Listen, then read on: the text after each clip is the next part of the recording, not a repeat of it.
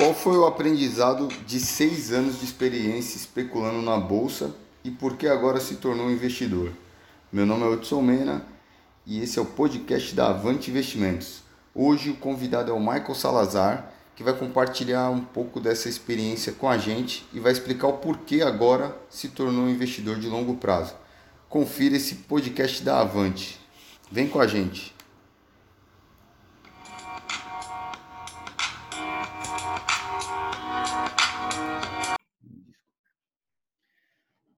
Olá, amigos e amigas da Avante Investimentos, boa noite, bom dia, boa tarde, né? É, estamos aqui com o Michael Salazar, hoje para falar de especulação no mercado de ações. Inclusive, Michael, é, você foi uma das pessoas que me, me deram o caminho das pedras, né? Foi muito interessante aquelas conversas lá em 2015, 2016 o Michael falou, não, vai por aqui, vai por ali. É, foi o. Assim, a gente conhece muito pouca gente que investe né, no mercado de ações. E a gente, naquela época lá, a gente fazia, né? A gente viajava aí, dava uns rolês e tal. E a gente ia conversando sobre isso. É, Para quem não me conhece, eu sou o Hudson Meira, né? Sou da Avante Investimentos. Acho que todo mundo aqui já está na comunidade da Avante de alguma forma. É, se apresenta aí, Michael. Fala, deixa eu ver, sua idade, estado civil. Não, estado civil não precisa, que mais? Se apresenta aí para a galera aí, Michael. Tá certo. Boa noite, pessoal. É, meu nome é Michael Salazar. É, eu conheço o Hudson do trabalho, a gente trabalha junto na mesma empresa, né? A gente entrou na empresa juntos, né? Passamos no mesmo concurso, etc e tal. Exato. E a trajetória, a, vida levou, acabou levando a gente para esse mundo de investimentos, né? Apesar da gente trabalhar numa empresa com um emprego relativamente fixo, é, tem, a gente tem segurança de emprego, somos remunerados, etc. e tal, mas a gente não se contentou com isso, a gente acabou indo para esse mundo dos investimentos. Né? É, eu tenho 33 anos, mas eu comecei a mexer com bolsa de valores em 2010, meio que sem querer porque a, na ocasião a Petrobras ela fez uma, uma captação né, de recursos e ela, e ela incentivou os funcionários a comprar. Qual foi a jogada dela? Foi aquela do pré-sal, você... Michael? Oi? Foi aquela do pré-sal? Foi para captar recursos para começar a investir no pré-sal, ah, 2010. Essa, essa, essa, é, nessa de 2010, ela não, não foi permitido usar fundo de garantia a não ser funcionários que já tinham usado o fundo de garantia em 2002, por aí. É de 2010 para gente que, não, que entrou em 2006 não precisava. Mas foi nessa ocasião que eu tive primeiro contato com o mundo de ações, né? É, era uma coisa meio estranha, tinha uns códigos, né? Ação preferencial, ação ordinária, o que, que é uma coisa, o que, que é outra. É. É, bolsa de valores, Bovespa. E assim, o que, que a gente pensa quando a gente não conhece? Né? A primeira coisa que a gente pensa é que o troço é igual poupança tu vai entrar e não vai cair. Poupança nunca cai, não tem rendimento negativo, logo a gente pensa nisso. Hum. Então fui lá e peguei meus primeiros 10 mil reais em 2010. comprei Petro 4 a 27 reais, sendo que a Petrobras ela te pagava 15% de valorização para funcionário é, no valor que você comprasse. Porém, você tinha que ficar um ano com essas ações presas. Ela tinha uma trava lá que eu não podia negociar elas. Ah, é, é, é, isso aí. É. Lembra disso? Lembro, lembro. Então, aí foi aí que eu comecei a me aventurar. Comprei, recebi o dinheiro de, que a empresa pagou. Quer falar alguma coisa, Hudson? Eu quero, Michael. É, vou fazer igual o João Kleber agora. Para, para, para, para, para, para. para. Michael, vou fazer só um parênteses. É, a pessoa ainda está chegando ainda, mas é, tá é, eu não quero também ficar enrolando, enchendo linguiça aqui. Mas, assim, outra coisa que eu queria observar aqui, Marco, é o seguinte, né? Tu já tinha educação financeira, não sei se tu lembra, vamos falar assim, de 2000, 2014, 2015. Tu lembra como é que eram minhas finanças, o meu papo sobre minhas finanças? Tu lembra como é que era? O que, que eu falava naquela época? Eu não, eu não. Vamos ver se tu vai lembrar. Eu lembrava que você queria ser feliz e que o mundo ia acabar amanhã, né? Era mais ou menos isso, né? Você tinha um... é verdade? Bom, Michael, eu, ó, em inglês chama implied meaning, quer dizer, o, o, o, o conteúdo por trás das palavras. e o que, que você quer dizer com essa frase aí, Marco? Cara, você, na minha observação, claro, você não tinha o menor controle financeiro sobre as suas contas. Você comprou um apartamento financiado sem ter dinheiro para pagar é, para quitar o financiamento. Enfim, você, você comprava antes, você, você, arrumava uma dívida para ter aquele bem antes, para de, depois pensar como vai pagar. Era mais ou menos isso, né? Posso estar enganado. é, é isso aí, Michael. Michael, sabe como é que eu tô me sentindo? Sabe como é que eu tô me sentindo? Já viu aquele vídeo daquele pastor evangélico o cabeção. Aí tu fala assim, uhum. ei, como é que eu era? Como é que eu era? Aí o cara fala, meu, você era, você era foda, velho. Você, você usava droga pra caralho. É verdade. Você chegou a ver esse vídeo já, não? Do, do, do pastor evangélico? Não, não. Ai, cara. É tipo assim, cara, não, sabe que é legal? É assim, porra, eu falar de educação financeira, né? Tipo, cara, quem me conheceu, né? Quem sabe do meu passado, tipo, Caralho, velho, você falando de educação financeira, tipo, não tem nada a ver, né? É tu que já me conhece há bastante tempo, né? Caralho, não é a pessoa indicada para falar de educação financeira, né? Tipo, mas o que, que aconteceu? Uhum. Eu fui estudar o assunto justamente por dor, né? Por dor. Eu falei, cara, é... o que, que tá acontecendo, cara? Tipo, eu não tinha nem autorresponsabilidade, que é o quê? Pô, é você saber que você é dono dos seus resultados, né, cara? Que se, se você, se o seu dinheiro sumiu, foi você que gastou, cara. E assim, pô, sem família para sustentar, né? Tem gente que tem esposa, filhos e tal. Aí é outro jogo, né? Mas que nem Sim. no nosso caso, pô, 100% do dinheiro vai para nós, né? Tipo, a gente não tem filho para sustentar, não tem esposa e tal. Então, e, e mesmo assim eu não tinha autorresponsabilidade. Então, assim, eu, eu, eu costumo falar nas lives também que que eu criei a Avante por dor, assim, porque era controle zero mesmo, era muito ruim, assim, é legal você falar porque essa é a verdade. Aí eu, é porque assim, eu sempre falo isso, né?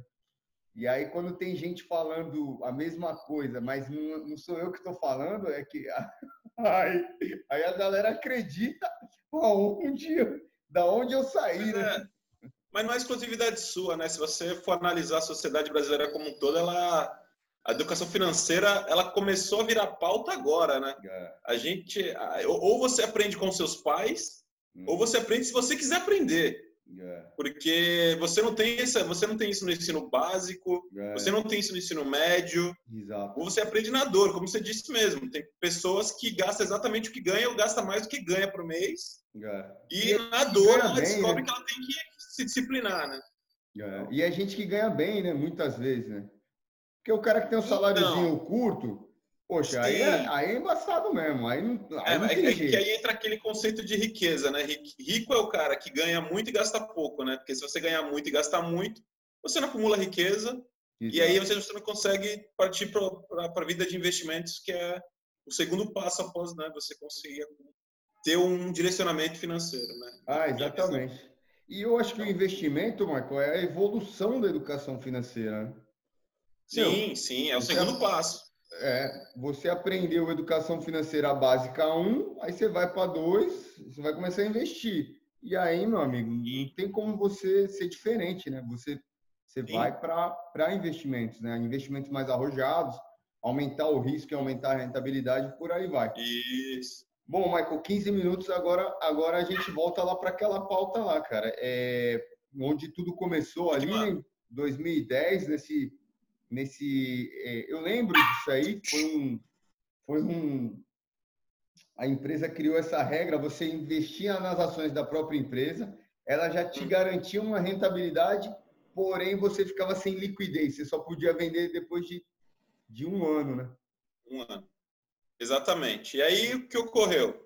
Todo mundo sabe que de 2010 em diante a, as contas da Petrobras começou a desandar, né, fortemente, né? Uhum. Influência do governo, etc e tal, todo um todo um contexto aí que é, vai dar mais duas horas de live se for falar sobre isso. Meu Deus. É... então, assim, as ações foram começar a, a, a, se desvalorizar. Eu não entendi o porquê. Como assim? A empresa é boa, a empresa é a maior empresa do país e as ações caindo, isso não faz sentido.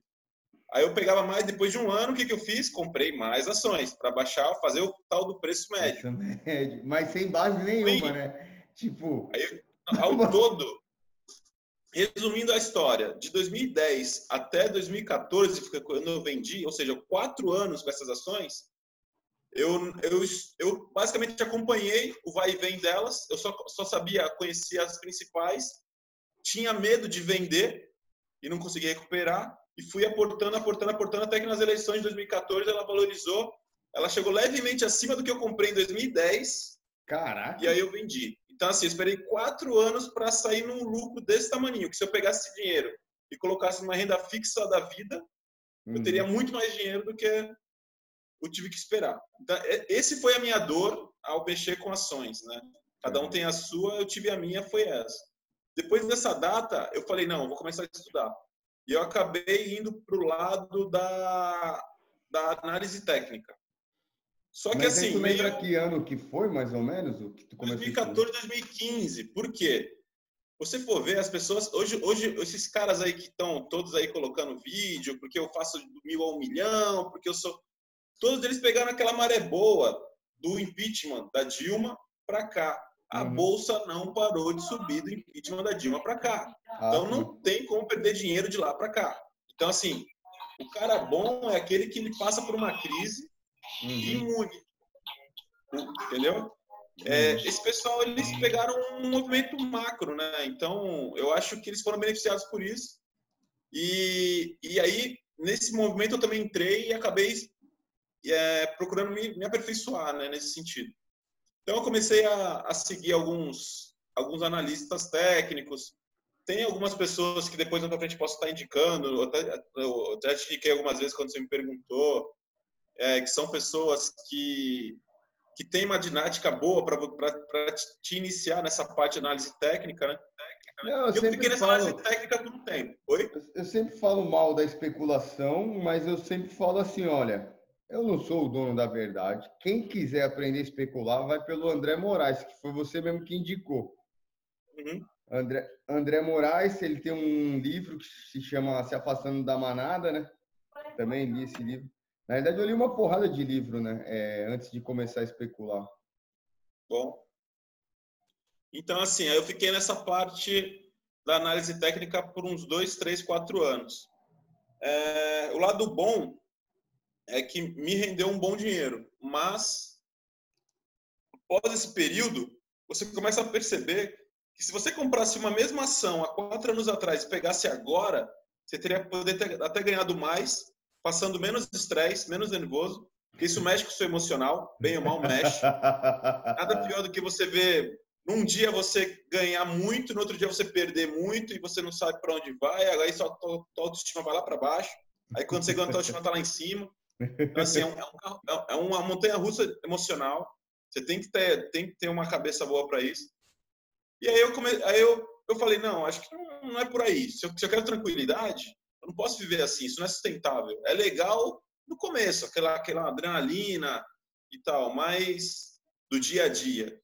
Mas não é sustentável na minha visão. Né? Foi quando a gente teve aquele, aquela conversa sobre o buy and hold, né? É você encontrar valor nas ações que você compra, né? Você você comprar as ações de uma empresa como se você comprasse um apartamento, comprasse alguma coisa que você vê valor, entendeu? E é, é nesse sentido que você começa a garimpar onde você vai colocar o seu dinheiro, porque você ralou para acumular esse dinheiro. Você não pode sair comprando qualquer coisa que, que não vale nada. Hum. E aí entra toda a teoria de, do estudo por trás da empresa que está colocando as ações dela no mercado para poder se capitalizar. Ô, Marcos, então, mas assim, comprar... Mas, mas, vamos lá. Então, mas tu, tu especulou de 2014 a 2020, então? Até 2018, por aí, mais ou menos. Até... Especular sim, né? Especular sim, né? Quando, eu falo, quando a gente fala especular, é você comprar uma ação que você não tem nem noção de como a empresa está financeiramente. É, é, é, sem analisar os fundamentos, sem né? Só análise gráfica. É, você vê, pô, você comprou a, naquele, um exemplo bom, aquele filme da aquele filme Lobo de Wall Street lá, que os caras vendem uhum. as penny stocks, uhum. né, que são ações que valem centavos né, em inglês, de empresas que literalmente funcionavam em garagens. É. Então a pessoa comprava sem saber o que está comprando. Yeah. E tem muita ação assim na bolsa, muita, uhum. muita. Se você for, for, querer se aventurar e frequentar os fóruns da vida, você vai encontrar muita gente indicando, ah, compra ação tal. O cara, bicho, é uma empresa que ela tá devendo 10 vezes o valor dela e tu não sabe. E tu tá colocando teu dinheiro lá. Então, Michael, assim, porque, porque tem uma questão seguinte, né? Que agora a gente lê nos livros, corretor de bolsa vai ganhar sempre que você movimentar. Comprou, vendeu, gera corretagem, gera comissão para as corretoras. Então, por isso também que as corretoras, elas têm que nem o portal Infomoney de notícias, notícias de bolsa não é nem análise gráfica, nem análise fundamentalista, é nada. É um monte de é notícia. Assim. É, é, é, notícia. E aí ele traz assim, informação que te traz dinheiro no Infomoney. Ele coloca numa headline.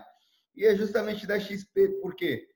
porque a XP te induz a crer que aquelas notícias vão te levar a tomar decisões de investimento, Sim. sendo que não é verdade. Ali não é nem análise não é gráfica.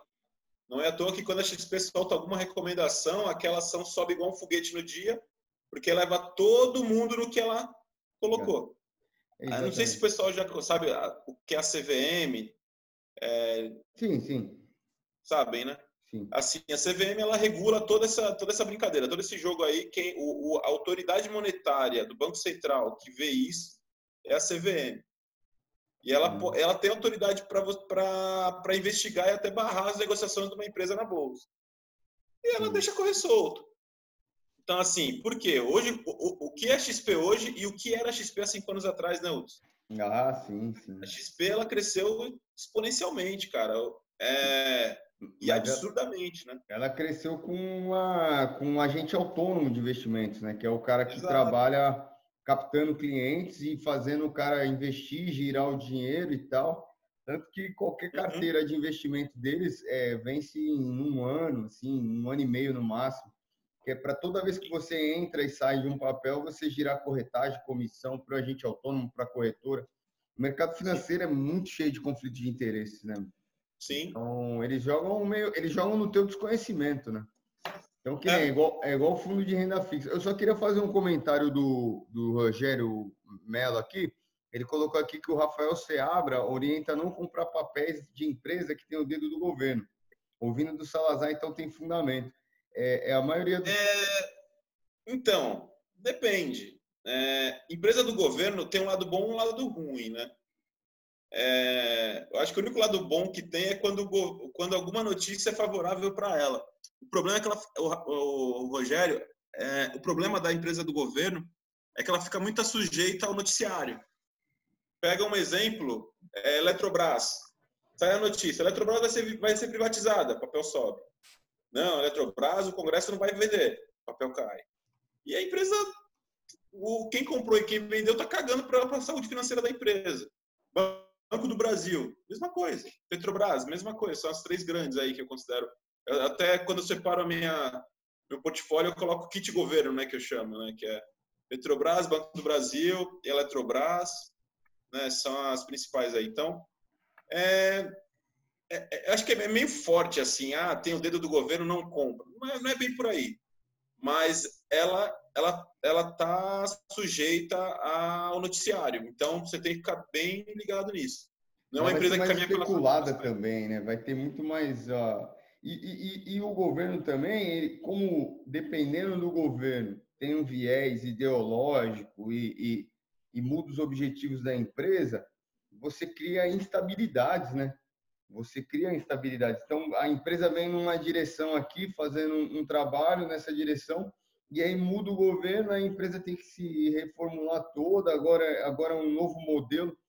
Então, é, eu acho que é bom também evitar. Eu acho que dá para investir no Banco do Brasil, na Petrobras, no Banco do Brasil ah. Seguridade principalmente, que, são, que é quem paga bons dividendos. Mas é, se der para investir em empresas privadas, é, é mais recomendável também, acho. Sim, sim, sim. É, nada, mais é, nada mais é do que passar pela boa análise da empresa que você está comprando, né? Como eu disse no, lá, lá atrás, né? Uhum. É o valuation, né? Isso que você tem que saber o que você está comprando, né? Uhum. Então, Michael, eu queria, Mas aí eu queria saber, tipo assim, poxa, como é que você virou? Agora é o momento chave da nossa live. Como é que você ah. virou a chave? Assim, que gatilhos? Teve alguns, alguns, é, como é que eu posso dizer assim, alguns fatos relevantes, alguns, algumas coisas que te, que te fizeram virar uma chave de, de especulador, swing trader, né, que você fazia, para holder, para investidor de longo prazo teve várias chaves, ou teve um dia específico, ou teve um fato específico, ou foi o conjunto da obra? Porque foram seis anos especulando, não foi isso? É, então, é, eu acho que é mais ou menos por, por esse tempo ser tão longo, cansa, cara. Porque cansa você olhar todo dia, cansa você analisar todo dia, cansa. Você quer, chega uma hora na tua vida que tu quer sossego. Você vê no, nos, nos fóruns, a galera do day trade, né? A galera do day trade é os pilotos de caça da, da, da bolsa de valores, né? Não, caramba, pô, já entrei vendido agora, caiu 3 centavos, já, já, já realizei, não sei o quê. Cara, se você fizer 10 operações dessas, tirar 500 reais por, por mês, fazendo 10 operações dessas, se você comprasse uma ação e ficasse o mês inteiro numa ação boa, você tirou mais que isso, não teve esse trabalho todo. Esse, esse, esse estresse emocional todo. Então, assim, tem formas de operar e mais tranquilas. Eu, eu, eu sei que aliar, aliar ganho com tranquilidade. Porque eu tinha uma hora que cansa. Então, o gatilho para mim, o Wilson, foi querer tranquilidade, cara. Entendeu? Não dá, não dá Porque tu já tem a tua profissão, né? Já tem a tua profissão. Ver, tem... Oi? Tu já tem a tua profissão, então tu não quer viver de bolsa, né? O cara do day trade, ele fica o dia inteiro com a cara na tela, tentando não. tirar dinheiro do mercado, né? E, e, fora que você tem dia que você vai sair perdendo e muito, cara. E você vai sair triste, aí você quer descontar no dia seguinte, porque vem aquele sentimento de vingança. Tem todo um lado emocional de quem opera a bolsa, que, cara, existe livros e mais livros sobre isso. De como você fazer um mindset, você você cair para dentro do, da, das operações da bolsa blindado né, psicologicamente, entendeu? E eu não quero isso. Eu quero operar a bolsa como, como se eu colocasse dinheiro na poupança. Só que tem coisas na bolsa que decolam. E você aí entra a parte de você analisar qual empresa e o que, que você está comprando. Hum. E isso tem muito a ver com o buy and hold, né? Por exemplo, é, aquilo que a gente estava conversando antes da live começar. A grande maioria das boas empresas é, que tiveram esse tombo agora de março da, do Covid, do Covid, elas recuperaram, inclusive superaram o valor antes da, da, da queda do Covid. Então, assim, se você saber o que você está comprando, você não vende. Você segura. E leva para a vida. E, e, e, e o, o, que ficou claro também, né, Michael, assim, é, eu, eu costumo falar, é bom, é bom, é bom ressaltar aquele, aquelas duas semanas ali de, de pandemia que o noticiário era catastrófico. Sim. Era, era tipo assim, o Jornal Nacional, ele abria bolsas no mundo inteiro estão fechando. O cara dá um alarme ali totalmente Sim. emocional, entendeu? Uma coisa totalmente irracional. E entendeu? o mercado é emocional e é irracional. O problema é esse. O mercado de ações ele é emocional e ele é irracional. Sai uma notícia de manhã, a ação sobe. A notícia sai à tarde, a ação cai. Hum. Não tem lógica nisso, cara. Então, hum. assim, é, se você é um cara você é um cara tranquilo e sabe que comprou, você não vai vender quando caiu, nem vai comprar quando subiu. Você vai ficar uhum. e vai carregar. É verdade? Eu, já, eu podia citar uma lista de, de, empresas aqui que que caíram e agora estão tá no valor muito maior do que aquele do começo da, da crise. Então... Manda, manda a bola aí, Marco. Manda a bola. Vamos abrir o jogo aí para a galera aí, pô. Pode. pode alguns exemplos? É claro, ué. Deixa eu ver aqui se eu. Tu vai mostrar a tela ou tu vai só falar? Vê se consegue, vê se, vê se aparece a tela aqui. Vocês estão vendo? Sim, tá começando, tá começando. É, abriu, então, abriu a tela. Isso. Aqui é o que eu, é, é, mais ou menos o que eu mexo. Como eu disse, eu, eu a, a, o, meu, o, meu, o meu DNA, né, o que, eu, o, que eu, o que eu olho antes de comprar é um gráfico. Então, apesar de eu olhar os números da empresa, pesquisar a empresa, eu nunca vou parar de olhar gráfico. Eu, é, tá, em, tá em mim e é o, é o beabá que eu faço. E você, mas, pô, agora tu não virou holder? Eu virei holder, mas, sou, mas na minha visão, eu sou um holder que opera gráficos com períodos longos. Entendeu? Michael, cada, tô, cada... Michael, não estou gostando dessa conversa, não, mas tudo bem, a gente pode ficar discutindo a respeito disso. Porque assim, o é, que, que, a gente fala, né? É, a gente divide o, os traders né, em day trade, swing trade né, e position trade. Ah. Então eu considero um, buy and hold e um position trade, digamos meu assim. Meu Deus do céu. ai, ai, ai, tá me doendo aqui. Ai. Tu tá inventando uma teoria, cara. Tu tá invent... É uma teoria tua, galera. Pelo amor de Deus, eu faço todo um trabalho aqui para poder ensinar a galera. Você vem com teoria nova. Galera, é o seguinte, pelo amor de Deus. Essa teoria é dele. Porque as pessoas às vezes tomam remédio, entendeu? Então, assim, é... não escuta ele não, tá bom, galera? Mas deixa ele, deixa ele falar. Vamos deixar ele falar aí. E aí depois eu, eu depois quando ele sair da live eu falo para vocês para não seguir isso aí não, tá bom? Beleza, vamos embora. Ou pode continuar, Michael. Pode continuar. Posso continuar? Aí. É. Mas então, voltando aqui. Eu não, é, eu, é algo que eu não vou mudar, é algo que eu não vou perder. Então, assim, eu, eu, eu sempre tomo minha decisão baseado nisso, porém, para períodos mais longos. Exemplo daquilo que eu falei que empresas que caíram com a crise e depois voltaram. Essa aqui. Caraca. Só, cada pauzinho desse é um mês, tá? Então, é, você cada, entender cada é, pauzinho desse é um candle, mês. Candle. Cada candle, é que eu é, não sei como é que o pessoal. Né, que chama de candle. Coloca aqui, no né? Mzinho lá, ó. Coloca no Mzinho lá para ensinar a galera aí do tempo gráfico aí. Tá. Então, assim, tá aqui já. Ó, vocês conseguem enxergar. Tá, tá né? todo mundo é enxergando, sim. Então, assim, gente, esses dois candles aqui foram dois meses de, de bolsa ladeira abaixo. Isso aqui são os quatro meses subsequentes. O cara que é position trade ou buy and hold, quando a crise se deu aqui, ele estava ele tava feliz da vida, ó, só subindo. Ele, ele confia na empresa que ele comprou. Porém, veio a crise. Vou vender? Não sei. Vou vender? Não sei.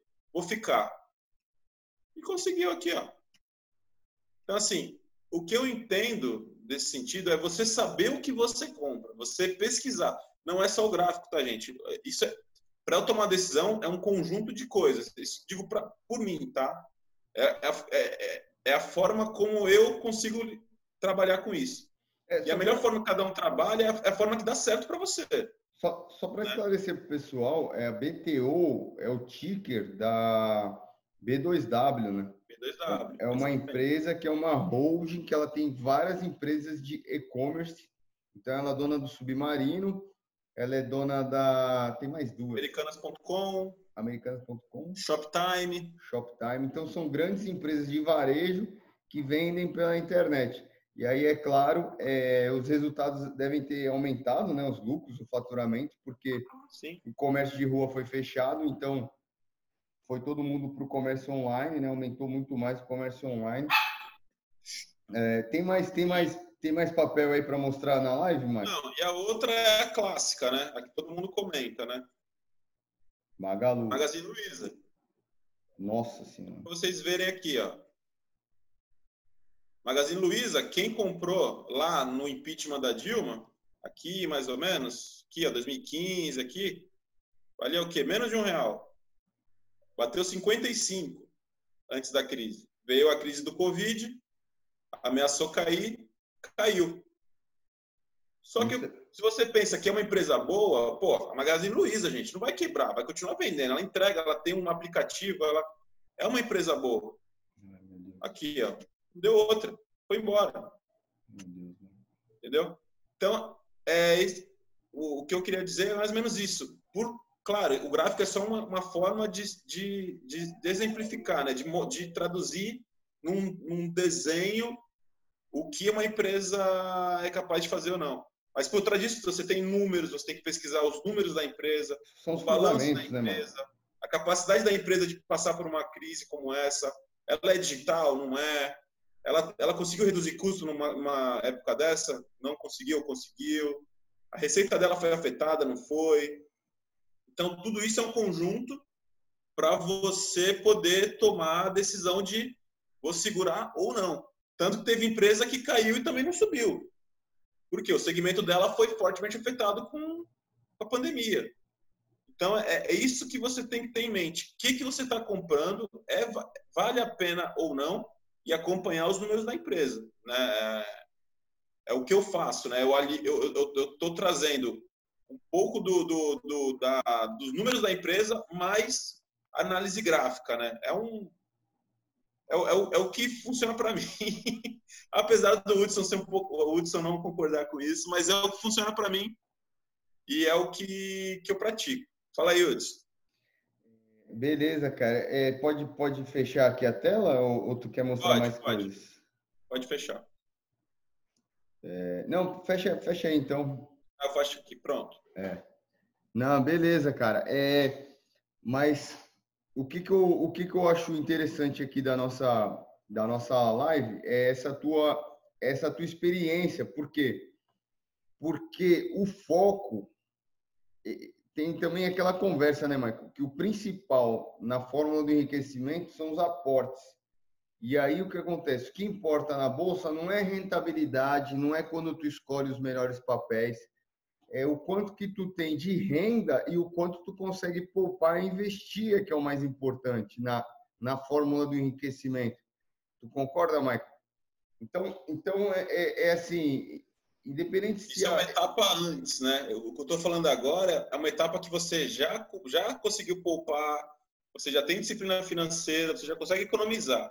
Eu, part... eu saí da poupança para a Bolsa de Valores. Certo. Então, é uma etapa após, né? Mais ou menos isso. Sim, sim. E, e o que acontece? É, é claro, mas assim, não, mas o que, que eu, aonde eu, eu queria chegar?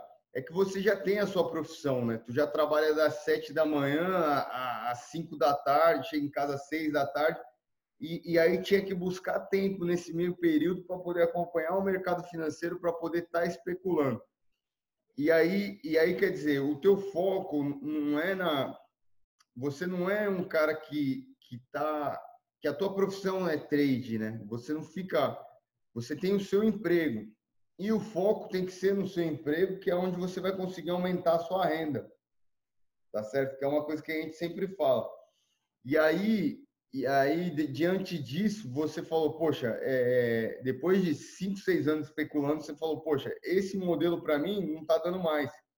Então, assim, eu, o que, que eu acho interessante é te trazer aqui para falar a tua, tua opinião com base na tua experiência, porque toda live aqui eu falo a mesma coisa. Eu falo, pô, não façam isso, comece do jeito certo, é, tem um jeito certo de, de começar a investir, evita a especulação, evita o day trade e tal. E, e outra coisa interessante do day trade é o seguinte, né, Marco? O, o lance do emocional é quando você perde na bolsa, você lembra, é, você lembra que você demorou muito tempo para trabalhar e juntar aquela grana. E aí a primeira coisa que vem em mente é assim, poxa, eu podia ter pegado e ter me, me é, gasto com lazer. Se eu tivesse gasto com lazer, se eu tivesse comprado uma passagem de navio de cruzeiro, se eu tivesse comprado, ia ser melhor. Aí você fica revoltado, bicho. E assim, na especulação é, é probabilidade. Então, quando você, quando você perde foi simplesmente porque a probabilidade não atuou a seu favor e não tem ninguém que se reclamar, não é? Isso aí. Não é, é, você perdeu, perdeu, meu amigo. Engole o choro, vai chorar na cama, que é lugar quente, entendeu? Põe a cabeça no travesseiro lá, chora, é, usa o lenço se tu quiser, e ninguém tá nem aí para quanto que você perdeu. Né? Então, é, queria trazer, queria trazer, queria trazer essa tua experiência. Aí teve uma pergunta aqui do Rogério, desculpa até o tempo aqui que eu demorei para poder perguntar. Então, assim, queria já pedir para o pessoal, quem quiser mandar pergunta, já pode começar a mandar. O Rogério Melo mandou aqui, para montar uma carteira previdenciária, quantas empresas devemos ter no máximo? Aí eu já, assim, para antecipar essa, essa dúvida, Rogério, é, não, não existe fórmula, né? Não existe um número certo, quem falar que são 10 ou que são 12, é, vai estar tá mentindo, entendeu? Tem gente, o Peter Lynch, que nem, o Peter Lynch, que é o último livro que eu li, ele era gestor de fundo de ações. Ele tinha 1.400 ações na carteira dele, que ele ficava monitorando preço e, e fundamento, né? principalmente fundamento da empresa. no mercado de ações americanos. É, mercado de ações americano. E ele tinha bilhões de dólares em custódia, ele tinha que decidir aonde que ia investir essa grana. É, então, assim, não tem uma quantidade certa, né? A gente fala sempre em diversificar, a gente fala em... Inclusive, foi até o Peter Lynch que teve... Eu tô, eu tô no grupo, a gente, eu tô compartilhando o conteúdo aí do resumo desse livro aí, do Peter Lynch. E aí ele separa em algumas categorias. Eu achei muito interessante o que ele colocou. Ele colocou empresas confiáveis, empresas cíclicas, empresas é, é, de rápido crescimento. Então, assim, é, ele, ele, ele subdividiu, porque assim, tem as categorias de empresa do setor de energia elétrica, do setor de petróleo, do setor de varejo, do setor de, de dos vários setores da economia, de, de como é que eu posso dizer? Construção civil, Construção bancária. Civil, tem, tem, tem porrada. E aí o que acontece? Ele separa algumas empresas de, de, de, dentro dessas categorias. Então, por exemplo, as empresas cíclicas são as empresas que precisam da economia crescer para elas poderem para elas poderem aumentar a sua renda, a sua receita. Exemplo, é, auto, empresas de automóveis. No Brasil, a gente não tem uma montadora brasileira, mas a gente tem empresas que fornecem equipamentos para a indústria automobilística. Por exemplo, a Frasle, a, aí tem a Marco Polo, tem a Rondon, que são montadoras de ônibus de viagem. É, a Marco Polo e a Rondon, lá do, de Caxias do Sul, né? Então, são grandes montadoras brasileiras aí, não é de automóveis, mas são de ônibus. E, e tem as empresas de imóveis. Então, assim, quando tem um momento de prosperidade e de crescimento econômico, essas empresas cíclicas, elas elas bombam, né? Elas ganham dinheiro pra caramba, as vendas disparam. E aí, quando você tem uma crise, a, é, o lucro despenca mesmo, a empresa passa por dificuldades e aí a cotação ela vem lá para baixo. E aí, quando que você deve comprar essas empresas cíclicas? Na hora que vier uma crise, né? E se você quiser segurar, né? Quiser deixar para longo prazo, porque o preço sempre vai oscilar bastante. Então, então foi um, um aprendizado que eu tive desse último livro que eu li. Mas é isso, é voltando agora para a pergunta do Rogério, é isso. Não existe um número fixo e eu acho que você tem que montar uma carteira é, de ações é, de várias categorias né, do, da economia e também de fundos imobiliários, que são ativos que não têm correlação. Né? É, os fundos imobiliários, eu, você também está investindo em fundo imobiliário, Michael? Ainda não? Não. Os dividendos são mensais, cara. É a coisa mais linda, cara. Você comprou esse mês, mês que vem, tá aqui seu dinheiro aqui, ó. Você como sócio aqui, como dono desse de um de um de uma torneirinha de um prédio na Berrini, na, na, na Faria Lima, lá tem você tem direito a uma, uma pedra na calçada lá, você tem direito a um, um negocinho assim, 0,0000001. E aí você recebe o dividendo no mês seguinte. Então, além das ações, os fundos imobiliários e além dos fundos imobiliários, uma boa parte também em renda fixa, né? O Brasil ele sempre teve taxas de juros elevadíssimas e aí no, nos últimos anos vem caindo a taxa, mas não quer dizer que isso não mude. Pode ser que no futuro as taxas as taxas de juros voltem voltem a, a, a aumentar, né? Então então é isso, você ter uma carteira diversificada, eu acho que é o segredo. E o número, a quantidade de empresas, é, eu acho que não existe um número, um número perfeito. Cada, cada carteira de investimento vai ser uma carteira única, porque cada pessoa compra num dia diferente, com uma mentalidade diferente, usando uma, um pensamento diferente, esse tipo de coisa, né? Tu, tu quer complementar aí a minha fala aí, ô Marco, com relação a essa quantidade de de ações na carteira previdenciária? Não, é, você falou é, exatamente o que eu penso. Não tem uma fórmula exata para isso, não. É, você pode ver aí os principais fundos de pensão aí, o nosso fundo de pensão, né, inclusive, ele investe em ações, ele teve uma bela de um belo de um rendimento negativo com essa crise, vocês estão sabendo também. pois é. mas já está recuperando. Então, assim, por quê? Comprou empresas boas. Então, se você comprou empresas boas, você vai sobreviver às tempestades que tem no caminho, porque uma carteira previdenciária ela é para longuíssimo prazo 10, 20, 30 anos. Você vai comprar uma empresa hoje que você acredita que daqui a 30 anos ela vai estar muito melhor do que ela é hoje? Ela vai conseguir sobreviver às mudanças que o mercado vai transformar? Olha como é que a gente está. Né? Hoje em dia, eu sinceramente eu não sei se a Petrobras vai existir, vai existir daqui a 30 anos. Não sei. Petróleo, é o que dizem, né? É, não precisou acabar com as pedras para a idade da pedra acabar. Então não quer dizer que o petróleo pode ser que não, pode ser que ainda tenha petróleo e, e, a, e a demanda baixa. Então é um exemplo, né? Agora outras empresas estão surgindo forte aí, empresas digitais, né? empresas que mexem com tecnologia. A, a, a chance dela sobreviver por muito mais tempo é maior. Então é nesse tipo de coisa que a pessoa tem que dar uma pesquisada e olhar mas não tem um número exato não. Você tem que só saber que a empresa é boa, é sólida e vai e vai ter uma vida longa aí pela frente. É isso aí. É isso aí. É... E a outra coisa que eu ia falar, Michael, é você usa alguma casa de análise para poder se basear, né, para poder ter informação dos fundamentos, né, que, que quem que você está seguindo aí, se você paga, se tem uma assinatura. Não. Não, faço tudo sozinho, tiro minhas conclusões sozinho, mas procuro estar sempre bem informado. Certo. Porque mais de mais de uma fonte no mínimo, né? Hoje você tem você tem noticiários de, de economia, né? É, diversos aí. Antigamente era muito Infomone, né? Infomone era muito presente.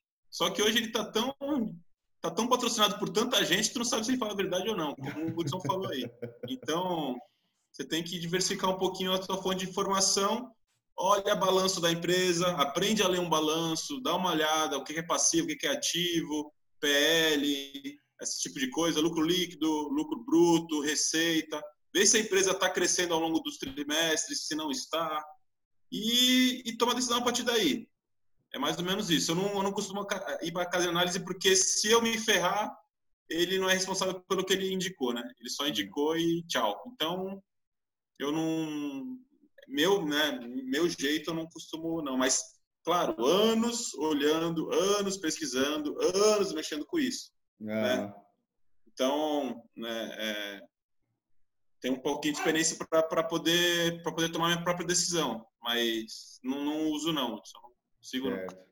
E tu tem uma parte boa também. Ah, pessoal, é, quem quiser mandar pergunta já pode mandar, tá? É, vai mandando no chat aí que eu já, eu já abro aqui já já já leio. É, e tu tem uma parte de renda fixa, né, Michael? Sim, tenho, mas tenho alguns títulos do Tesouro e alguma parte de renda fixa, mas com, com resgate rápido, né? Não costumo deixar muito nada por longo prazo, não. É, mas pretendo chegar no dia que eu chegar num número X, eu, eu migrar mais para renda fixa. Hoje eu é como você disse, né? Sou meio rock and roll, então eu uso muito, eu coloco muito em, em renda variável que eu eu tenho uma meta e eu tenho que ser tentando atingir ela dentro de um determinado período, né? Então, se a renda fixa, eu não vou chegar lá. Mas isso é sou eu, tá? Não sigam o meu exemplo. Pessoal, tá? vocês entenderam quando a pessoa falou eu sou muito rock and roll, vocês entenderam, né, pessoal? Todo mundo aqui acho que entendeu a mensagem. Né? Eu, eu captei, Michael. Eu captei. Então, e, e, e, aí a quantidade de a quantidade de renda fixa, então, tu, tá bem pequena, tá menos de 50%? Tá, tô, tô, tô indo na contramão de qualquer indicação de educação financeira hoje. Eu admito, eu sei. Eu sei, eu não. Eu entendo, mas, cara, eu sei o que eu tô falando. Ó, ó, assim, eu tô falando, mas assim, hoje, porque a crise do Covid foi aprendizado também para mim. Mas eu tinha, eu acho que eu não tinha 20%, eu não tenho, mudou, eu não tenho, eu acho, 20% em renda fixa. Eu, eu, eu sei que uma hora eu vou chegar nos 50%, mas eu acho que hoje eu não tenho 50%, é, é, hoje eu não tenho 20% em renda fixa. Então, assim, é assim, também... né? O, o contexto hoje ele está favorecendo a renda variável, né? Que fique claro, como você disse aí, a taxa de juros caiu bastante, né? A Selic. E a tendência é que ela caia mais ou fique onde está por um bom tempo, porque hum. não tem horizonte de inflação nos próximos dois, três anos. Isso é um hum. fato apesar da, da bolsa ter caído e subido, a, o golpe na economia ainda foi muito, muito violento. E está longe de passar isso aí. Né? Uhum. Minha, minha opinião também, minha análise, tá, gente? Tô... Então, eu acredito que é, os próximos anos vai favorecer um pouco mais a variável do que a fixa, justamente por pela fixa tá pagando bem pouco por causa dessa, dessa Selic baixa. Ah. Né? Mas é, é, é, é, ainda, é ainda um investimento mais seguro. Hum. Para a pessoa que pensa num longuíssimo prazo, ainda é um investimento mais seguro que a variável.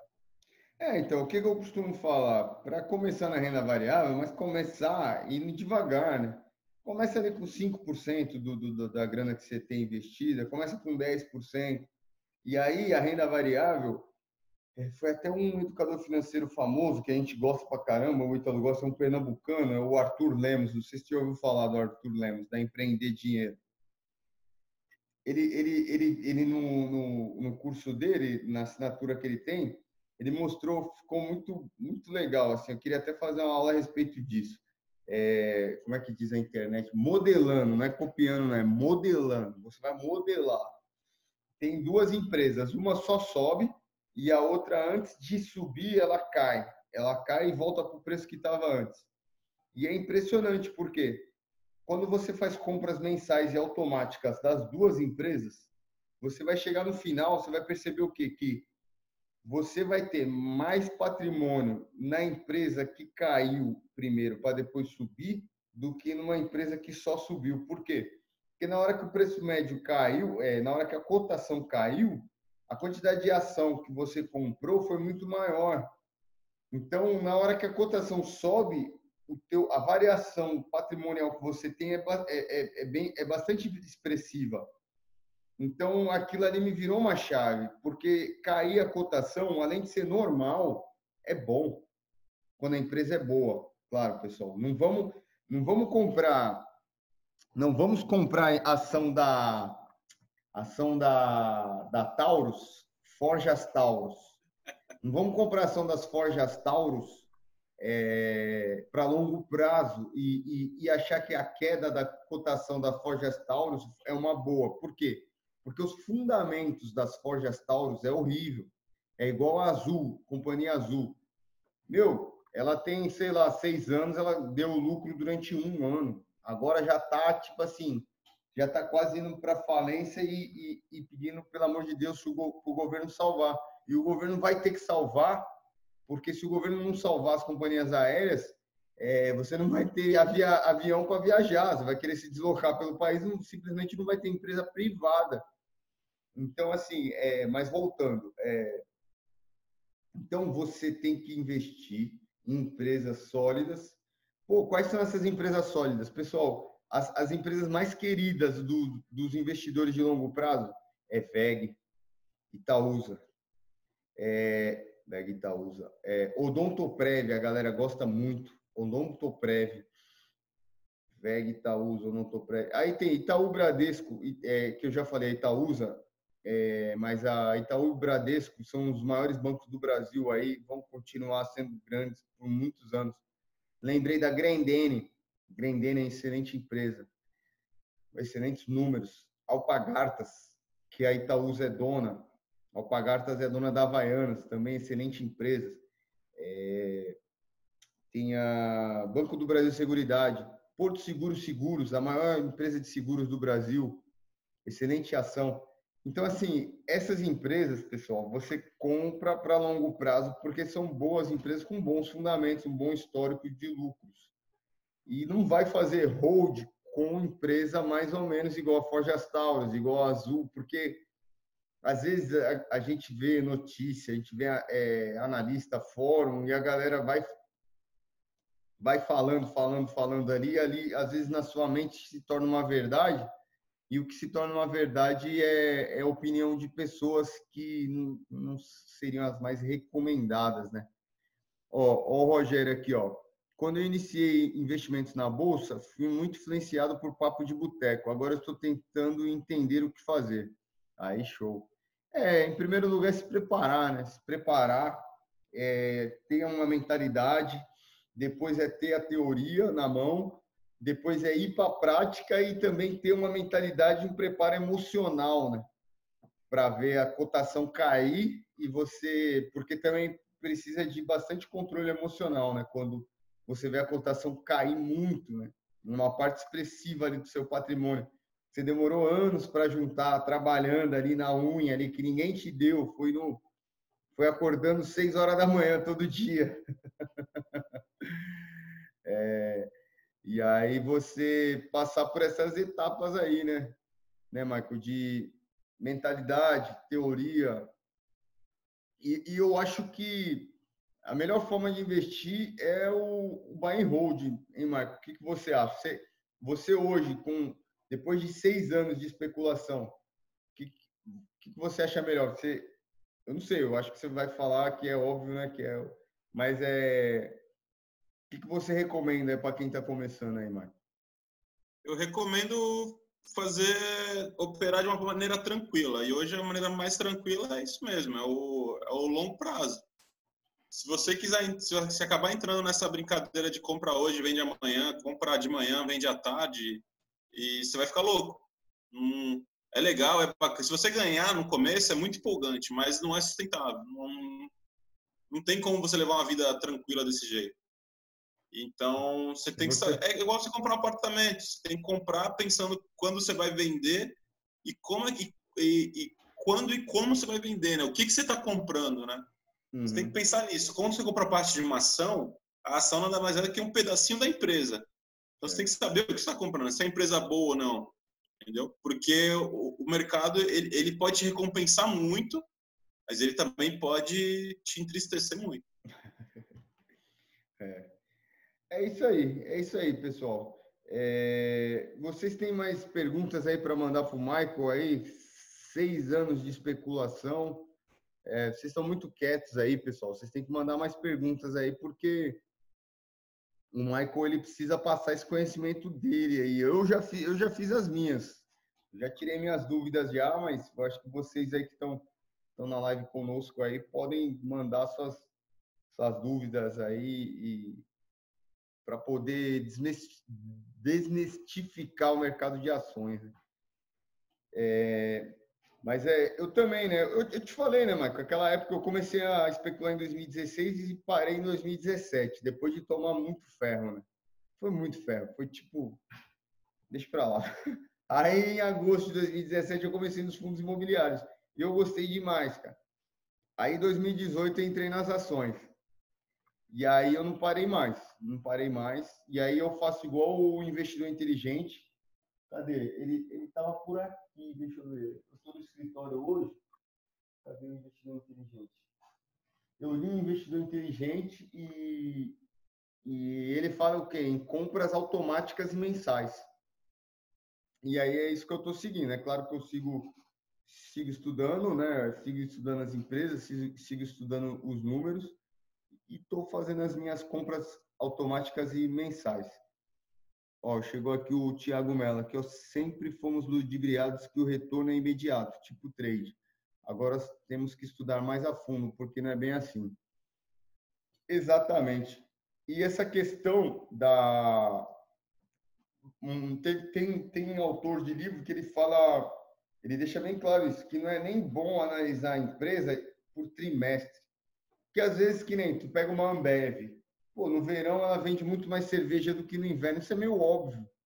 E aí você pega um trimestre da Ambev lá, um, trimestre mais fraco e tal, e aí você vai achar que a empresa está perdendo os fundamentos e tal. Então, é, é isso, é, é, olhar mesmo de forma bem longo prazo, porque às vezes um ano não é bom, um outro ano não é bom, mas aí depois a economia ela melhora. Aí tem a questão da economia global, né? Se a empresa exporta, se a empresa não exporta, como é que está o clima, a confiança dos investidores a nível nacional, a nível global. Então, então é, se, tem, se tem entrada de estrangeiro no Brasil, também influencia o mercado financeiro. Olha o comentário aqui do Rogério sobre o sobe e desce, sobre os Aí, pessoal, o pessoal tá mandando pergunta. Vão mandando, vão mandando. Sobre o sobe e desce da bolsa. Quem determina isso? Até hoje eu não consegui entender quais os fundamentos. Então, exatamente isso, Rogério. No curto prazo, é coisa de maluco, bicho. É coisa de doido. Às vezes tem um fundo de ações comprando uma determinada empresa, e aí você pega, por exemplo, pessoas físicas, que nem eu, que vou e compro 500 reais por mês na bolsa. Tem mês que chega até a 300 reais por mês, mais os meus dividendos. Né? Eu pego meus dividendos, separo ali 300, 400 reais, mando para a bolsa e faço a compra.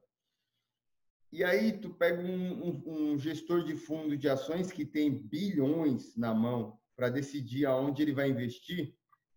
Quando ele entra numa empresa, a pressão que ele faz sobre o mercado, ele, ele ele pega todo mundo que está vendendo naquele dia, naquela semana, e ele vai comprando de todo mundo.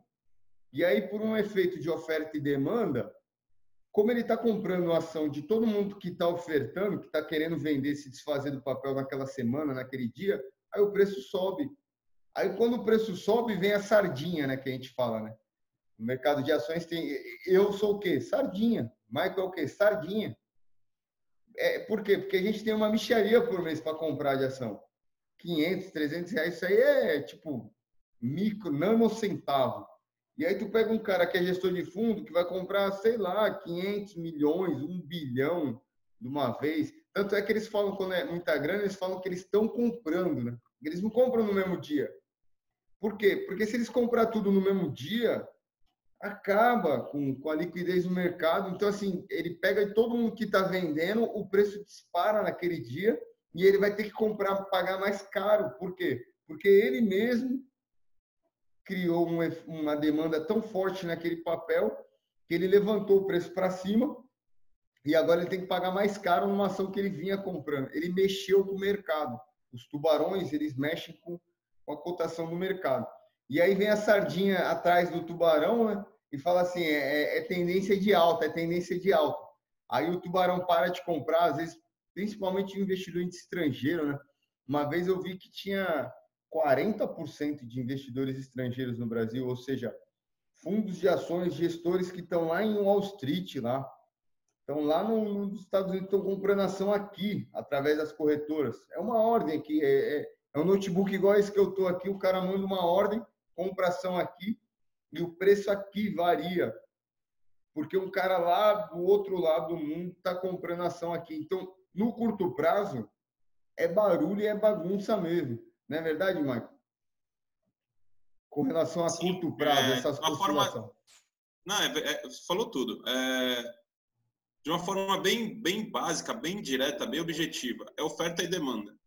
Você coloca uma garrafinha d'água num deserto entendeu? Muita gente vai querer comprar, só que você vai e quem vai vender? Vai vender pelo preço que as pessoas querem comprar? Eu dou 10. Não, agora custa 11. Não, mas eu dou 12. Ah, então agora custa 15. E assim vai. A, a, bolsa, num modo bem didático, é mais ou menos isso. Pessoas querendo comprar e pessoas vendendo. Milhões de ações a milhões, a um volume milhões de, de reais a, a cada segundo. E isso varia de ação para ação como o Hudson falou, a questão da liquidez. Tem ações que têm mais liquidez, o que, que é isso? São ações que mexem com mais dinheiro, tem mais volume de dinheiro. Uma das campeãs da Bolsa Brasileira é o Itaú, a Itube 4, a Petrobras e a Vale. São as três monstras da, da, da Bolsa. Quando elas sobem, o Ibovespa sobe. Quando elas caem, o Ibovespa cai. E tem aquelas que faz uma... Ah, nossa, é, por exemplo, aquelas notícias que saem tal ação subiu 60% hoje. Por exemplo, Telebrás, empresa falida do governo, que tem um satélite só que diz lá que vale 2 bilhões de, de reais, algo assim. Nossa, subiu 40% hoje, vou comprar. Ela vai, vai, vai ver, ela num dia inteiro fez 100 negociações. Então é muito capaz, é capaz de você conseguir comprar e não conseguir vender. Porque não tem quem compre. Não tem quem compre não tem quem compre. Então, assim, é, é você está comprando, você está comprando algo que as pessoas que, que tem que ver se tem quem quer comprar e tem quem quer vender. Então, é mais ou menos isso que determina o sobe e desce da bolsa. O Rogério perguntou aí, o que que sobe? Pessoas que querem comprar. Mas quando cai? Pessoas que querem vender. Quando, quando a ação está despencando, por que está despencando? Ah, uma ação que vale 50, do nada ela vale 45, porque alguém, alguém colocou, oh, colocou lá que quer vender a 45. Aí um outro fala, não, quero vender a 40. E ela vai despencar, cara. Porque e se não tiver comprador, quem... se não tiver comprador, Oi? não adianta tu ofertar ela a 45, a 50, que ninguém aceita pagar. Porque ó, o é. papel só vale se alguém aceitar pagar. É igual imóvel, né? O imóvel só Isso. vale se alguém aceitar pagar. Então, para o cara poder vender, ele manda uma ordem com preço abaixo, aí ele vende, aí o preço vale. Mas Exatamente. do então, dia... Né? É. Não, só para só complementar, é isso. É, o que determina o sobe e desce da bolsa é oferta e demanda. Quando tem muita demanda, a ação sobe. O contrário, a ação desce. E aí nessa jogada que as pessoas ganham dinheiro, né? Ou vendendo ou comprando, né? Tem os dois lados, né? Tem gente que ganha dinheiro vendendo. Hum. Não sei se já explicou para eles, ou só quer ganhar dinheiro vendendo. Tem gente que ganha dinheiro do modo mais tradicional, que é o quê? Comprei aqui, passou dois anos, aumentou 50%, eu vendi e ganhei. Tem os dois modos. Tu tá falando da venda descoberta, né? Cara que isso, investe exatamente. na queda. Ele pega... Um bom filme para isso é aquele filme é... Big Short, né? O... A Grande Queda. A Grande Queda? Eu, eu queda. achei que era aquele do... A Grande daquele... Aposta. A Grande Aposta. A Grande Aposta. Esse eu é um vi. filme bom. Um filme bom sobre isso. É da, é da crise de 2008, né? Ele mapeou, ele conseguiu ver que o mercado estava totalmente em cima de papéis podres. E aí ele fez um Sim. grande investimento na queda do mercado, a grande aposta. Ele, ele, bancou durante dois anos esse investimento com fundo. Ele, ele, ele geria um fundo de pensão e o fundo pagou bônus para os ban maiores bancos dos Estados Unidos durante dois anos. Ele apostando que o mercado ia cair e o mercado só subindo. Ele bancou isso durante dois anos. E os diretores do fundo querendo a cabeça dele. Que ia acabar com o fundo de, de pensão do, dos caras. No final das contas, ele estava certo e ele faturou alto né, nisso. Porque ele achou que ia dar um crash, ia dar um problema em algum momento, mas ele não sabia quando ia ser esse problema. Mas ele sabia que tinha um problema muito forte no mercado de, de, de papéis né? podres, de lastro, de, de regulamentação, de tudo, do excesso de liquidez. E aí ele fez esse investimento. Mas é basicamente assim, quando você investe na queda, é o Michael tem um papel que ele quer por longo prazo. Aí eu falo assim, Michael, me aluga esse papel, porque eu acho que vai cair agora, e eu te pago um prêmio, eu te pago um, um custo do aluguel de 2% ao mês, de 1% ao mês. Aí, beleza. Aí eu pego lá 100 ações da Petrobras do Michael, valendo, valendo 5 mil reais. Cada ação, sei lá, 50 reais. Não vou nem fazer conta aqui, pelo amor de Deus. 5 mil reais. Aí eu aluguei, peguei essas ações do Michael, pago o aluguel para ele de 1 ou 2% ao mês e vendo no mercado. Vendi. E aí o mercado ele, ele, cai, ele cai, o preço cai. Quando o preço cai, eu vou lá e recompro aqui embaixo. Então, aquele papel que eu vendi a, a, a 50 reais o preço da ação, agora está valendo 20 reais o preço da ação. Então, eu vou comprar uma quantidade muito maior de ações aqui. Aí eu vou e compro aqui na baixa, tenho lucro, aí eu pego para o Marco e falo, toma aqui de volta as tuas ações. E aí ele pega, porque não precisa ser exatamente a mesma ação que, que, que eu devolvi para ele. Isso aí é ferramenta de especulação que o mercado criou, que as corretoras criaram elas ganham corretagem, o Michael ganha uma corretagem porque ele é, é focado no longo prazo. É, é, é assim que se, se, investe na queda das ações. É, é, mas é também o custo é maior né, do que você simplesmente comprar e esperar subir.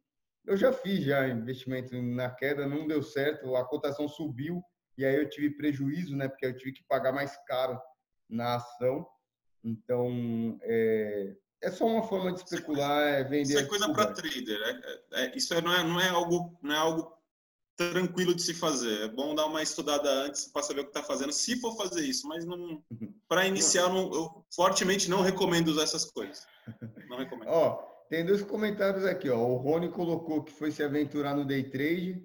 Em dois dias fez 400 reais. Mas dois dias depois perdeu 900. Por quê? Porque provavelmente você ganhou mais confiança naquela teoria e naquilo que você estava fazendo. Você falou, meu, como eu fiz o certo aqui, não tinha como dar errado. E aí eu consegui ganhar dinheiro. E aí provavelmente chega no dia seguinte você fala, meu, como eu estou seguindo a teoria aqui, tem, não tem como dar errado. E aí você investe de novo e aí você toma prejuízo. E aí você se pergunta o que, que aconteceu, sendo que você Emocional. seguiu a teoria, você fez tudo certo isso é emocional puro. É você achar que você nunca vai perder, e o que você fez ontem vai dar certo hoje. E aí você perde amanhã. É emocional puro. É dessa vida que eu fugi. A Bárbara está perguntando aqui, ó, Marco, o que você diria para as pessoas que se fascinam com as promessas de cursos de day trade e como conviver com as oscilações do home broker diariamente? Se afetou sua qualidade de vida? E obrigado por contar não, a sua experiência. Não, legal, legal, Bárbara. Assim, não, não afetou minha qualidade de vida, porque é, é, é, eu, eu, eu sempre eu, eu continuei estudando ao longo da, da, da minha da, das minhas operações, da minha vida mexendo com bolsa de valores, né? Até que chegou um ponto que eu ganho mais com bolsa do que trabalhando. Então, eu, eu, eu me senti confortável em, em, em mexer com isso, né? em comprar, vender, ficar um tempo, etc. E tal. Mas esses custos de day trade eu, eu, eu acho, eu, sinceramente, eu acho um absurdo, porque você está vendendo algo que não é verdadeiro. É, você está e, e, principalmente para pessoas que não entendem, não, não sabem no que estão se metendo, assim. Não é que é algo, ah, nossa, é algo perigoso, etc e tal. Só que é, é, é algo que exige muita disciplina, muita disciplina. Disciplina psicológica mesmo, comportamental. É você ter uma estratégia sempre que você entra. Você vai, você vai, vai entrar, vai. Vou comprar, vou. Tá. Você vai comprar quanto? Vai vender a quanto? Quanto você vai sair? E se der, se der errado? com quanto você admite a perda, você tem que saber, você tem que entrar sabendo isso. Você não pode entrar e deixar um barquinho, um barquinho à deriva lá, né? Então, eu acho que os custos, os, os custos de day trade eles eles vendem isso. Uma coisa que eles não contam, eles ganham mais dinheiro vendendo o curso do que operando na bolsa. E isso eles não contam. Principalmente o pessoal da, da Empíricos lá, que já deu um rolo do caramba lá, acho que foi até o pessoal da Betina lá, etc e tal.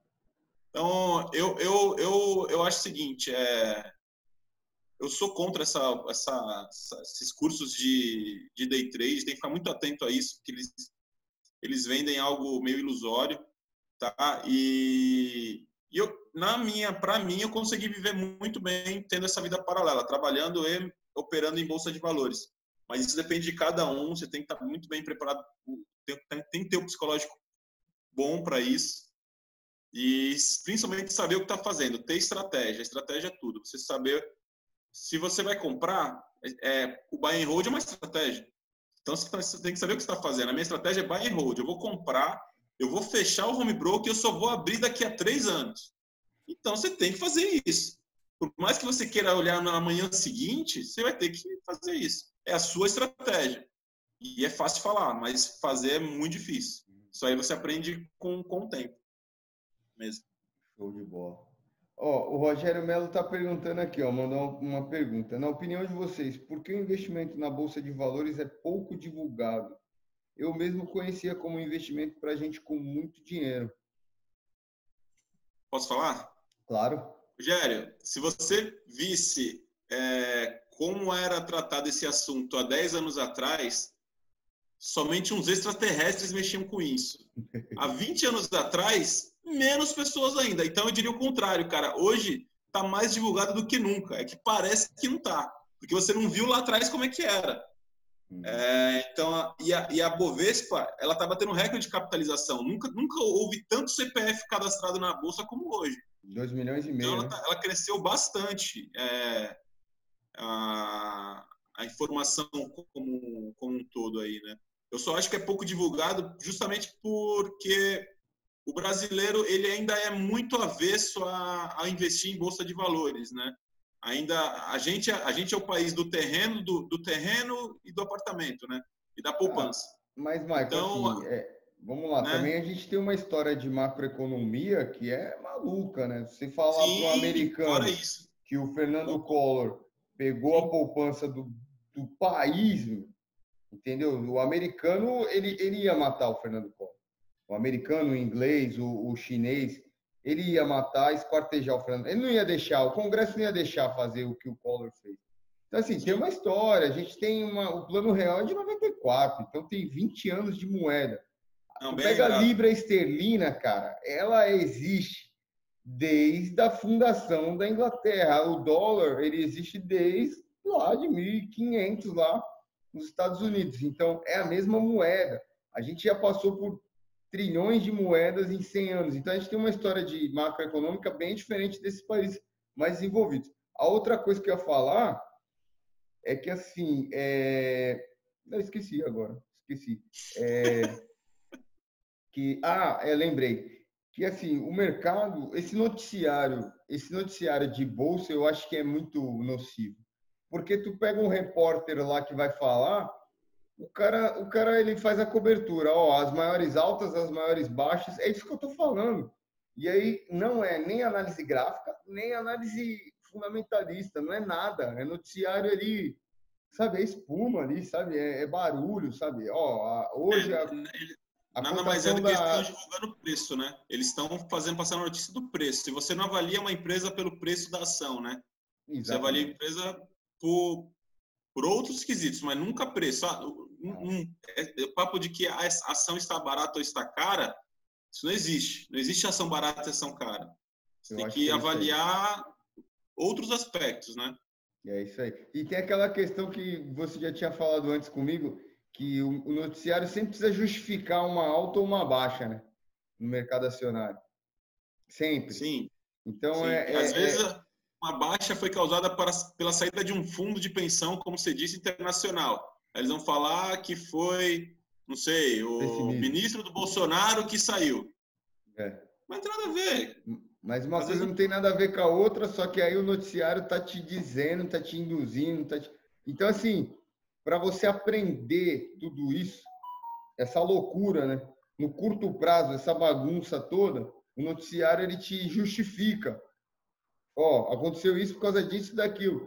Sendo que muitas vezes, metade ou mais, às vezes, é mentira. O cara tá falando groselha, tá falando bobagem. Então, então é isso. É por isso que é tão difícil entender o que acontece no mercado acionário. Mas conforme você vai estudando, você vai indo para a prática, principalmente. Eu, eu, eu defendo o seguinte: é, comece a estudar, mas não deixa de colocar o pé na água.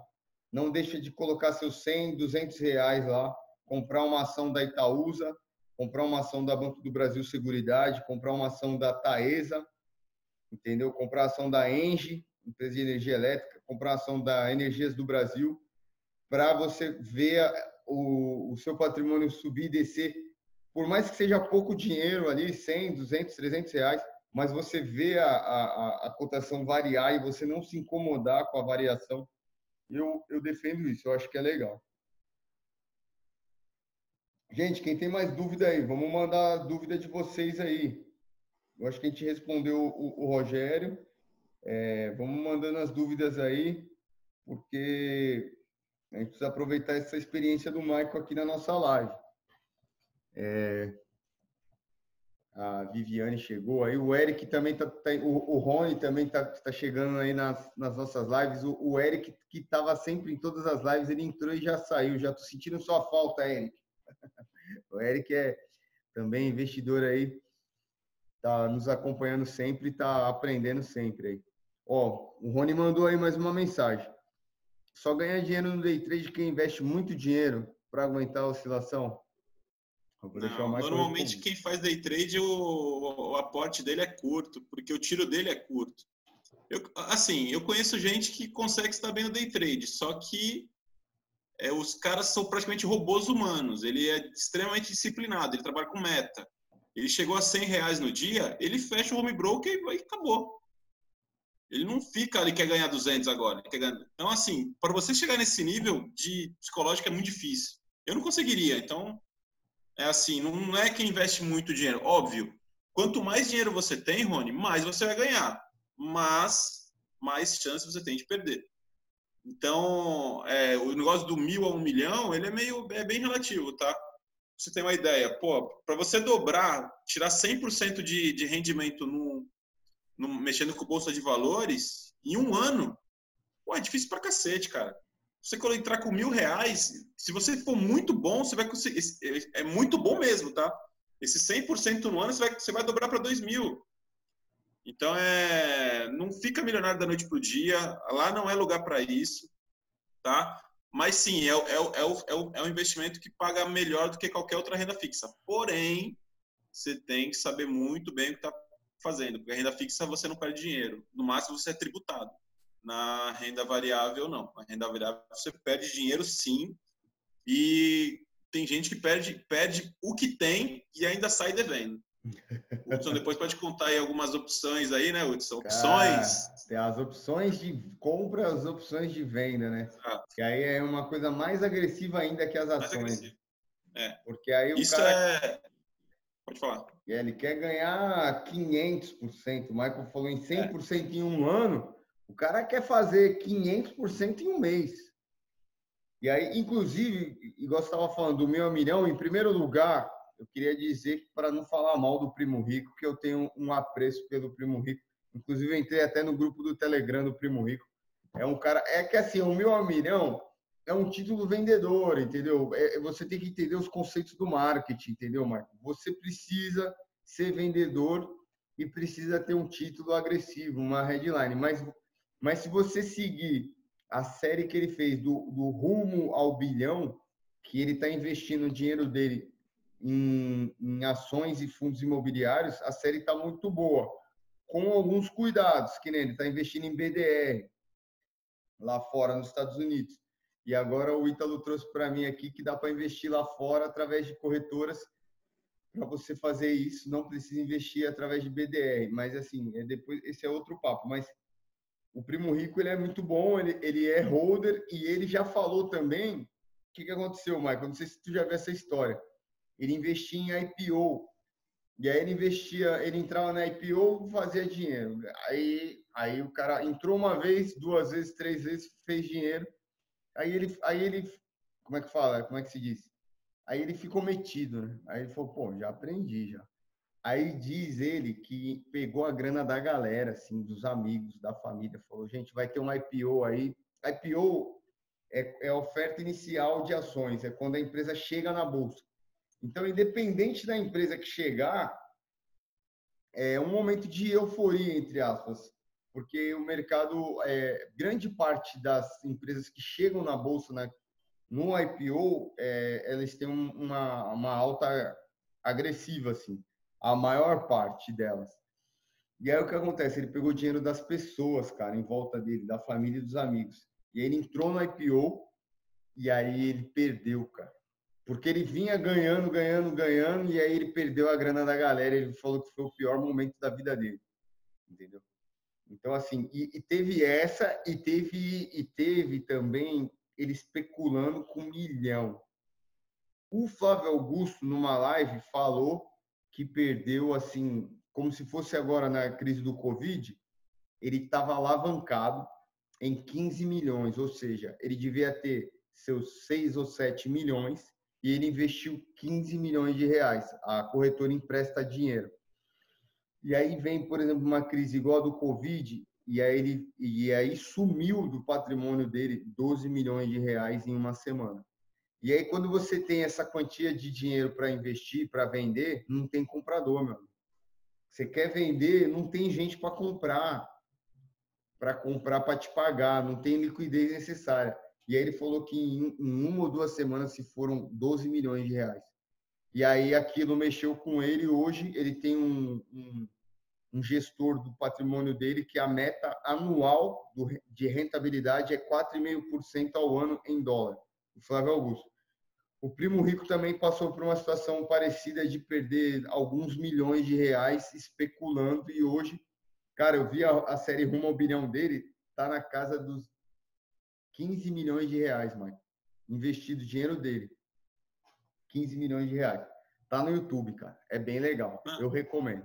É, é, é, engraçado que tem, um, tem um, um fato curioso pouco antes da crise do Covid, ele fez uma live, acho que no YouTube, e ele comprou ao vivo, é, não sei qual é o valor, mas ele comprou JHSF3. Eu vi, eu vi. Fizeram um que, vídeo e tal, mas, pô, mas aí é fácil também, né, cara?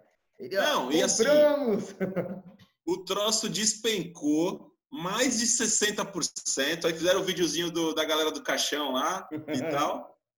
Tá valendo mais que, do que o preço que ele comprou agora. Então, assim, filha da mãe acertou. Ele pegou uma empresa boa. é, é curioso isso, né? É, só que a internet, o cara vai fazer meme, ah, quer tirar um sarrinho, é aquele perdoa. momento. É. Eu nem sabia que a cotação já tinha passado pelo preço que ele tinha. 10,50, cara. Está em 10,50. Ele, ele comprou a 8, despencou para 3,50 no auge do Covid e agora está em 10,50. Ele não deve ter vendido, né? Eu acho. Não, Ei, ele já, faz eu acho que também não. Eu acho que também não. Ó, o Rogério mandou aqui, Michael, na renda fixa além do Tesouro Direto, quais outros são aconselháveis para quem está no início, pensando sempre no longo prazo? Quer responder essa, Michael? Eu já sei, eu, eu já tenho a minha resposta na ponta da língua. Não, essa eu deixo mais para você, porque você manja muito mais de renda fixa do que eu. Eu, renda fixa, para mim, tesouro direto, renda fixa CDI, tesouro CDB. Renda fixa fundo de ações, direto. não, não sei. Renda fundo fixa... de ações, ele não é fixo. Ele pode render, pode ter rendimento negativo, né? Se, o, se as ações caírem, né? Exatamente. Ah, então não adianta. Né? Renda fixa é tesouro é. direto. Os bancos, eles vão querer o quê? Eles vão, eles vão falar, o primo rico mesmo, ele é dono da Rico Corretora. Então ele investe no fundo de renda fixa.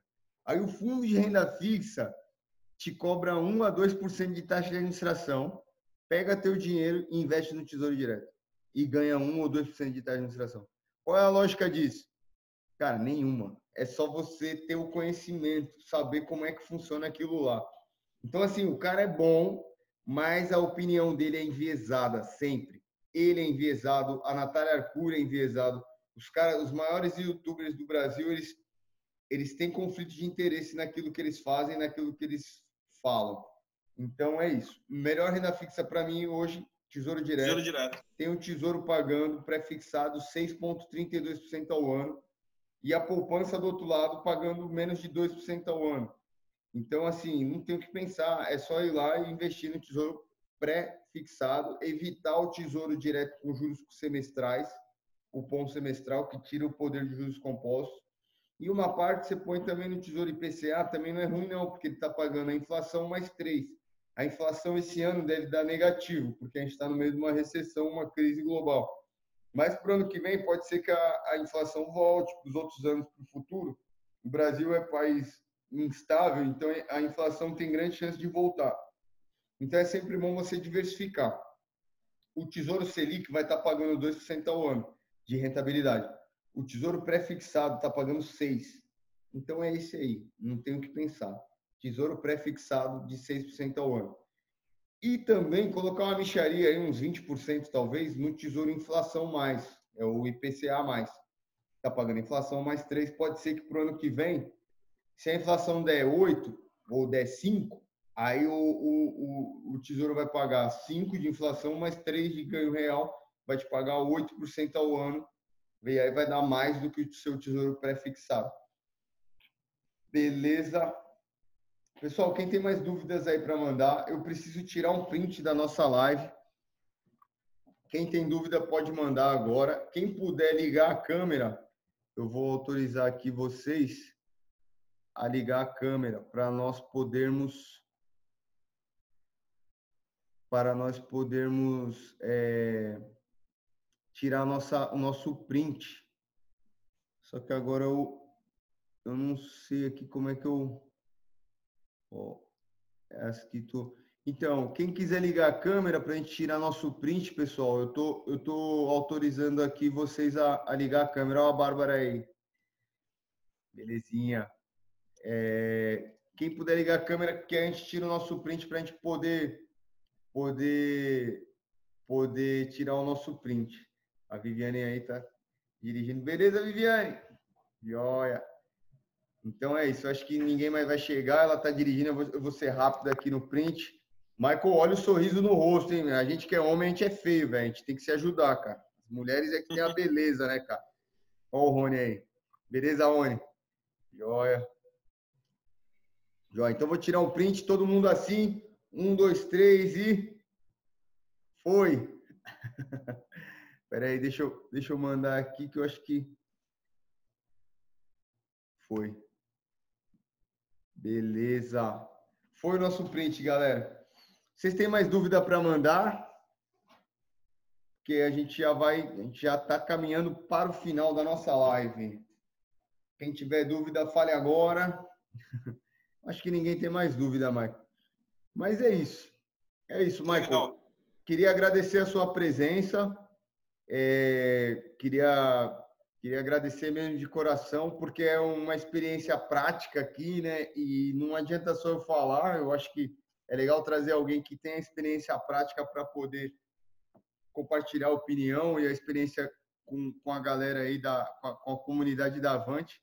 É, tu quer, quer falar alguma coisa aí, fazer as considerações finais aí, Marco? Não, só queria agradecer. É sempre bom falar de, de, de, de, de bolsa, de investimento, eu gosto muito, né? E, e a ideia é essa, é divulgar cada vez mais essas opções de investimento que tem, porque está disponível para todo mundo, basta você pesquisar e correr atrás. O trabalho da Avante é muito bacana nisso, nessa, nesse, nesse ensino, né? nessa orientação aí, eu acho legal. Uhum. E obrigado, obrigado por ter vindo. Eu espero voltar outras vezes aí para a gente contar mais historinha eu já faço convite para você entrar no grupo Educação Financeira, né, cara? Que é o grupo de quem não é aluno do curso. Quem já é aluno do curso, aí tem o grupo Transformação Financeira. É, mas se tu quiser, é claro, se quiser virar aluno do curso, pode virar, mas assim, é, não é muito para você que já é avançado, né? Então, se quiser entrar no grupo Educação Financeira, eu faço convite para todo mundo. O Rony aí já está no Transformação, Bárbara, Viviane também, a Kátia também. Sou o Thiago que eu eu não tenho certeza. O, o, o, o, link do grupo é esse aqui, ó. A Bárbara mandou aqui no chat. Legal. Aqui, tá bom. Educação financeira. E a gente está sempre com novidades lá, está sempre trazendo investidores de, de, de bastante conhecimento aí, de que tem bastante bagagem para trocar experiência com a gente também, cara. Vai ser bem legal para ti também. Legal. Beleza, pessoal? Fico por aqui. Boa noite a todos. Obrigado a presença de vocês. Gratiluz, gratidão com luz. o Ítalo que fala isso. É, obrigado a presença de vocês. Espero que vocês tenham gostado.